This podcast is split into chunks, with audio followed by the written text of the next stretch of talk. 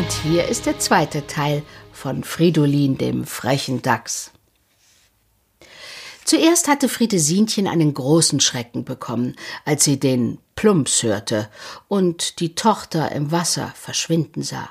Aber dann lief sie um die drei ihrer verbliebenen Kinder herum und zählte sie. Eins, zwei, viele. Es stimmte, sie hatte vorher viele gehabt und jetzt waren immer noch viele da, also alles war in bester Ordnung. Da sieht man's, wie vorteilhaft es ist, wenn man nur bis zwei zählen kann. Nach dem Saufen wurde wieder hinaufgekrabbelt zum Bau. Das war noch schwieriger als das Hinunterpurzeln. Friedesinchen musste oft tüchtig mit der rüsselförmigen Schnauze nachschieben. Aber schließlich waren sie doch alle wieder oben im schönen, weichen Sande angelangt, die Kinder völlig außer Atem und sehr müde, und nun durften sie noch ein Weilchen in der Sonne liegen bleiben. Mal ließen sie sich von ihr den Rücken, mal den Bauch wärmen, und Friedesinchen machte sich unterdes an eine große Reinigung ihrer Kinder. Mit Kralle und Schnauze ging sie dem Ungeziefer, das sich in dem dichten Fell eingenistet hatte, zu Leibe. Die Kleinen aber waren viel zu glücklich und zu müde, ihre Mutter noch viel zu fragen. Die Welt, die Höhle unter der breitkronigen Buche, der steinige, oft bemooste Hang, das sonnenglitzernde Wasser unter mit seinem immer leise im Wind raschelnden Schilfgürtel, das war alles nun einmal so, wie es war. Was gab's da noch viel zu fragen? Diese kleinen Ausflüge wiederholte Friedesinchen mit ihren Kindern nun fast jeden Tag, wenn nur die Sonne schien und kein böser Feind in der Nähe war. Die Dachslein lernten dabei ihre Glieder gebrauchen. Ohne jede Nachhilfe der Mutter kletterten sie rasch und sicher den Abhang hinunter und wieder hinauf. Rasch soweit ein Dachs eben rasch sein kann, denn viel schneller als ein guter Fußgänger unter den Menschen kann auch der schnellste Dachs nicht laufen. Vor dem Bau spielten die Kinder gerne miteinander, während Friedesinchen ihnen friedlich zusah und dabei immer ein wachsames Auge und Ohr für jede herannahende Gefahr wie Leute, streunende Hunde und den bösen Fuchs hatte. Die Kleinen stießen einander um oder sie stellten sich tot, wobei sie sich ganz flach gegen die Erde drückten, den Kopf zwischen die Vorderpfoten legten und die Augen festschlossen. Sie bildeten sich ein, dann sehe sie keiner. Das beliebteste Spiel war sich eingraben. Da spielte Friedesinchen auch gerne mit. Die Mutter war natürlich Meisterin dabei, in drei, höchstens vier Minuten war sie vollkommen vom Erdboden verschwunden. Sie gebrauchte zum Graben ihre kräftigen Vorderfüße, deren Krallen durch feste Häute miteinander verbunden waren. Mit den Hinterfüßen warf sie die Erde nach rückwärts. War sie dann tiefer in den Erdboden gedrungen, schob sie die Erde mit ihrem Hinterteil zurück und nur ein Häuflein Sand und Erde verriet, wo Mutter Friedesinchen geblieben war. Die Kinder taten das der Mutter mit großer Begeisterung nach. Es war so schön, aus dem hellen Sonnenschein immer tiefer in das geheimnisvolle Dunkel einzudringen, bis auch der letzte Schimmer von Tageslicht erloschen und alles still tief still um sie war, wenn sie einmal mit Graben innehielten. Dann hörte Fridolin nur noch das Klopfen des eigenen kleinen Herzens in der eigenen kleinen Brust. Das fand er am schönsten, ganz allein mit sich zu sein, tief im stummen, stillen Schoß der Erde. Darin war er ein richtiger Dachs, der ja unter allen Tieren das einsiedlerischste, menschen- und tierscheueste Geschöpf ist. Nur in der Kindheit lebt er mit seinesgleichen. Von da an will er immer nur allein sein.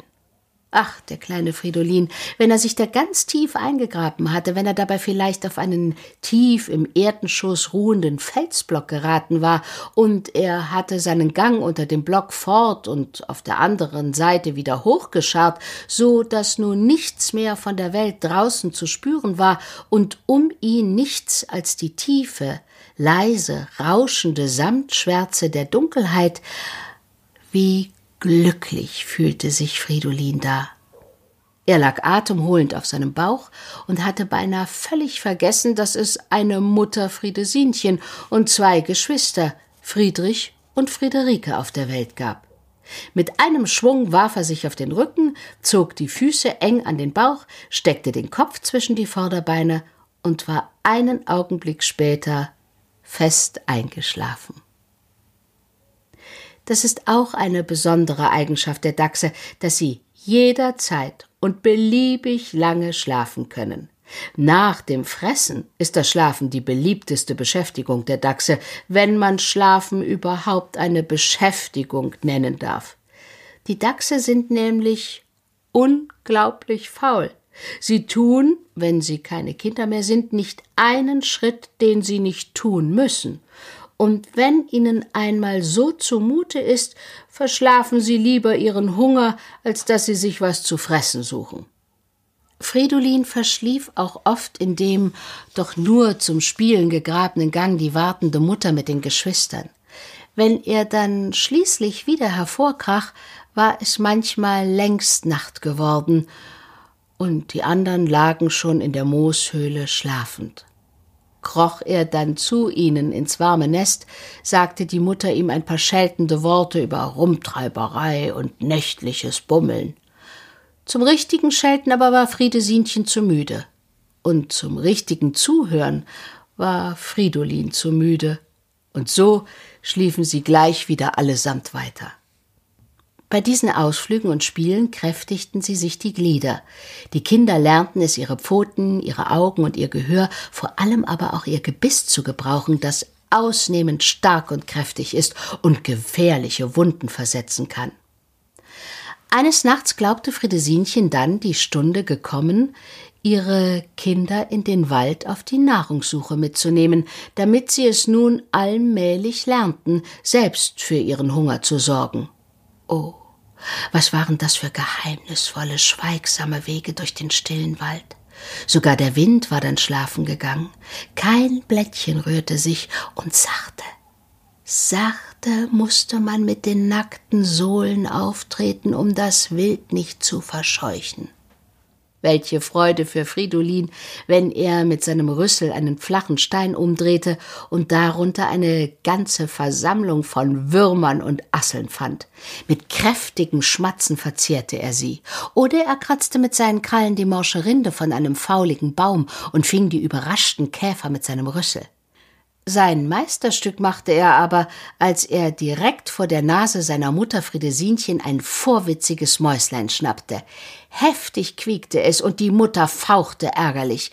Sie hatte nämlich für den eigenen Magen auf das Mäuslein gehofft, aber der Sohn ließ sich gar nicht stören und fraß es selber behaglich schnaufend.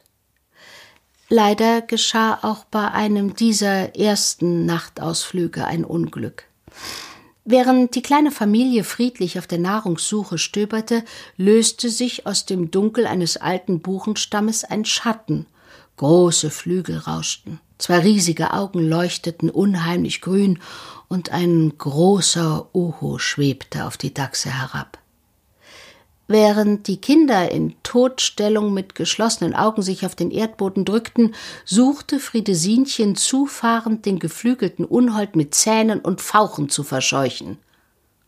Umsonst. Der Uhu hatte sein Opfer schon erwählt und schwebte mit dem aufgeregt quiekenden Friedrich in den Krallen von dannen.